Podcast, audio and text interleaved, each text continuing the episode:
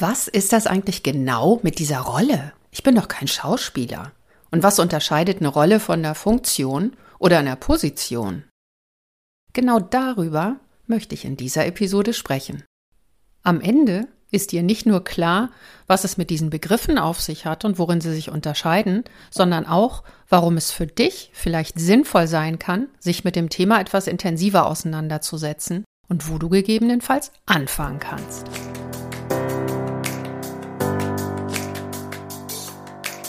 Mehr ach so als ISO. Willkommen zu dieser Hörreise für selbstbewusste Managementsysteme. Hier geht es darum, wie Menschen und Managementsysteme ticken und bremsen und wie du sie gut und wirksam miteinander verbindest. Ich bin Susanne Petersen, deine Reisebegleitung und wünsche dir viel Spaß und ach so's mit dieser Episode.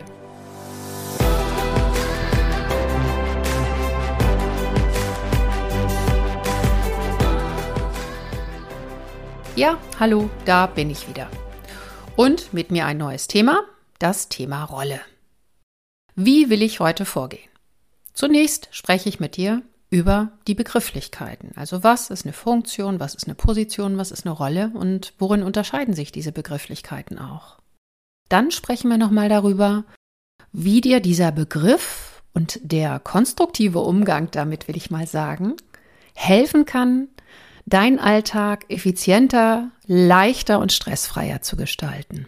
Ja, und zuletzt komme ich nochmal auf Ansatzpunkte zu sprechen. Also wo kannst du anfangen, genau damit zu arbeiten, bei welchen Fragestellungen.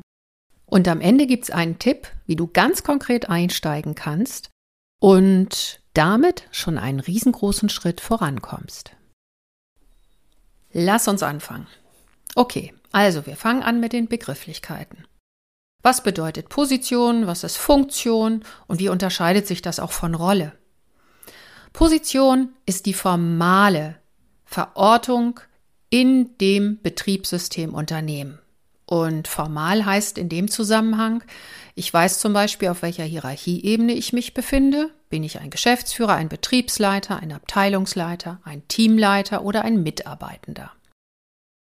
Und du als Stabsstelle weißt ganz genau, dass du als Stab zum Beispiel an der Geschäftsführung angebunden bist. In der Regel ist über diese formale Platzierung, zum Beispiel im Organigramm, auch klar, an wen ich berichte und welche Befugnisse das Ganze mit sich bringt. Die Funktion ist quasi eine Ergänzung dazu, denn sie beschreibt ganz genau die Arbeitsteilung oder die Aufgabenteilung. Funktionsbeschreibungen definieren also genau, welche Arbeit an einem ganz bestimmten Platz in diesem Organigramm getan werden sollte. Und sagt damit natürlich zum Beispiel auch aus, welchen Beitrag dieser Bereich oder diese Stelle leistet zum Gesamterfolg des Unternehmens. Funktion ist relativ konkret und ist natürlich bei einem Controller eine völlig andere als bei jemandem, der im Einkauf arbeitet. Ja, und was ist jetzt die Rolle? Ich weiß, dass Rolle zum Beispiel im Zusammenhang mit Unterstützungssoftware auch zum Managementsystem häufig synonym benutzt wird zu Aufgaben- und Funktionsbeschreibung. Das meine ich nicht. Ich weiß auch, dass Rolle als Begriff oft benutzt wird im Projektmanagement, um da die verschiedenen Funktionsträger oder Stellen zu beschreiben. Auch die meine ich nicht. Leider gibt uns die Norm da auch nicht besonders viel Hinweise, aber es ist ja auch die Frage, was erreiche ich damit, dass ich mir darüber Gedanken mache. Und am meisten erreiche ich da, wenn ich mir über die Rolle Gedanken mache, die aus den Sozialwissenschaften definiert ist. Und die Soziologen haben da eine ganze Menge Vorarbeit geleistet. Du kennst Rollen, zum Beispiel im Zusammenhang mit Lehrer- und Schülerrollen oder mit Führungsrolle und Mitarbeiterrollen. Diese Rollen sind nirgendwo offiziell aufgeschrieben und definiert, sondern sie entstehen durch die Erwartungen in dem Umfeld der entsprechenden Rolle oder Funktion. Diese Erwartungen, die sind nicht definierbar, die sind gewachsen. Die Rolle einer Fachkraft beispielsweise kann sich ganz stark daran orientieren, wie dein Vorgänger deine Funktion ausgeübt hat. Hier hat sich also etwas eingespielt zwischen Fachrolle und beispielsweise den Führungsrollen im Unternehmen. Und das wird jetzt natürlich auch von dir erwartet. Anstrengend und stressig wird es in dem Moment, wo die Interpretation deiner Kollegen zu der Funktion, die du erfüllst, anders aussieht als deine. Also wenn die Erwartungen an deine Rolle in deinem Kopf eigentlich ganz anders aussehen.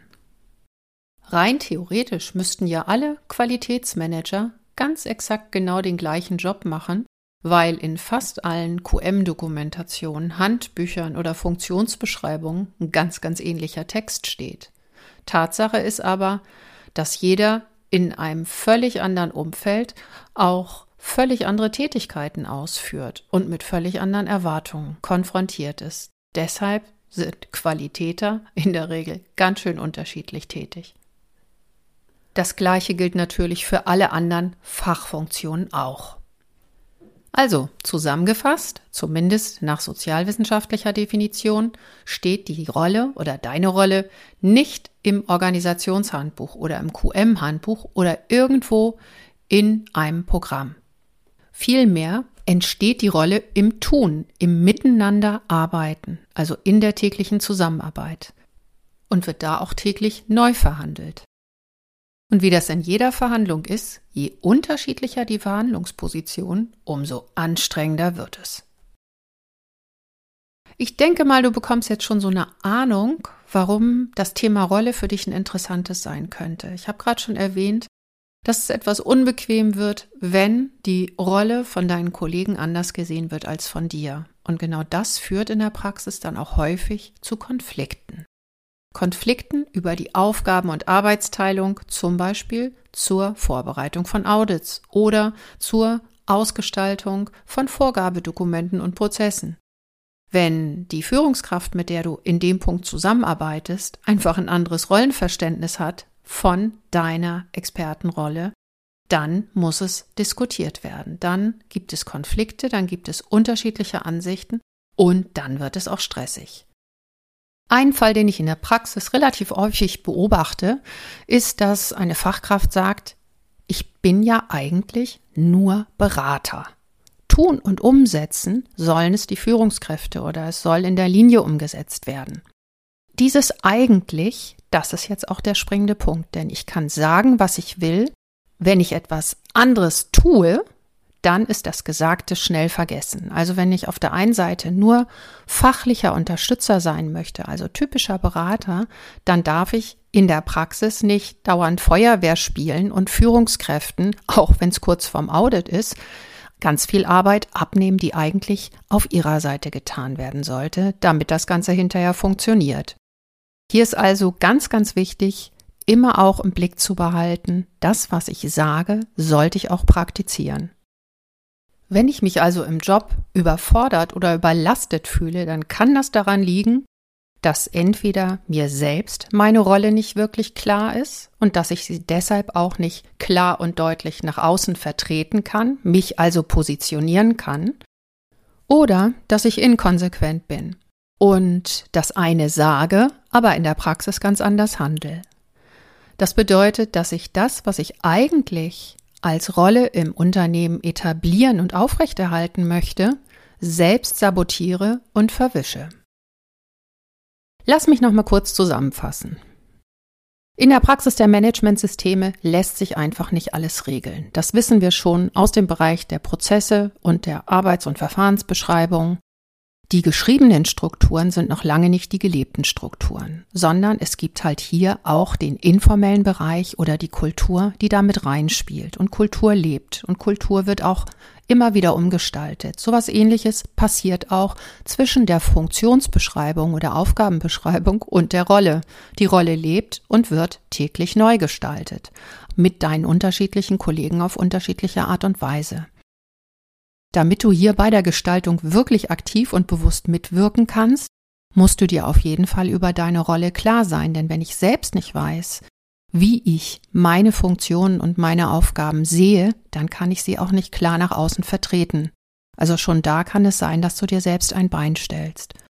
Und mit dieser Klarheit in der Positionierung kannst du dann auch viel besser in die tägliche Verhandlung gehen und hast im Zweifel auch die besseren Argumente, warum du an der einen oder anderen Stelle einfach mal Nein sagst oder auch mal mehr tust als sonst. Das geht natürlich nicht von heute auf morgen, aber dazu habe ich jetzt das am Anfang versprochene Angebot für dich. Wenn du auf meine Seiten gehst, dann findest du unter dem Stichwort Rollencoaching ein Angebot von mir, 14 Tage, alle zwei Tage eine Mail mit Fragen, die dich zu diesem Thema, also zu deiner Positionierung, weiterbringen. Mein Ziel ist, dir da schon ein wenig mehr Standfestigkeit zu verschaffen und Klarheit, wie du eigentlich deinen Job ausüben möchtest und wie du ihn in der Folge dann auch nach außen hin vertreten kannst. Ein erster Schritt oder eine kleine Rückbesinnung und Vertiefung dieses Mail-Coaching, sei herzlich eingeladen, dich einzutragen, dann geht's los. Okay, das war für heute die Episode zum Thema Rolle. Ein kleiner Einstieg für dich, einfach mit Begriffsklärung und einem Hinweis darauf, warum dieses Thema für dich interessant sein könnte. Also insbesondere, wenn du im Alltag das Gefühl hast, du machst ganz viele Dinge, die du eigentlich gar nicht tun willst und du musst dich dauernd wieder über die Art und Weise auseinandersetzen, wie du mit Menschen in deinem Unternehmen zusammenarbeitest. In der nächsten Episode möchte ich dann das Thema noch ein bisschen vertiefen und dir Dynamiken, auch Konflikte, typische Konflikte aus dem Alltag von Fachkräften und Experten vorstellen, die du vielleicht dann wiedererkennst und dich dann auch ein Stück weit besser verorten kannst in deiner betrieblichen Zusammenarbeit. So viel für heute. Beim nächsten Mal geht's weiter. Ja, und jetzt noch mein Impuls für dich Klick dich auf meine Webseite, trag dich ein für das Rollencoaching und steig ein. Eine wunderbar sonnige, entspannte Weiterwoche. Bis zum nächsten Mal. Bleib selbstbewusst. Deine Susanne.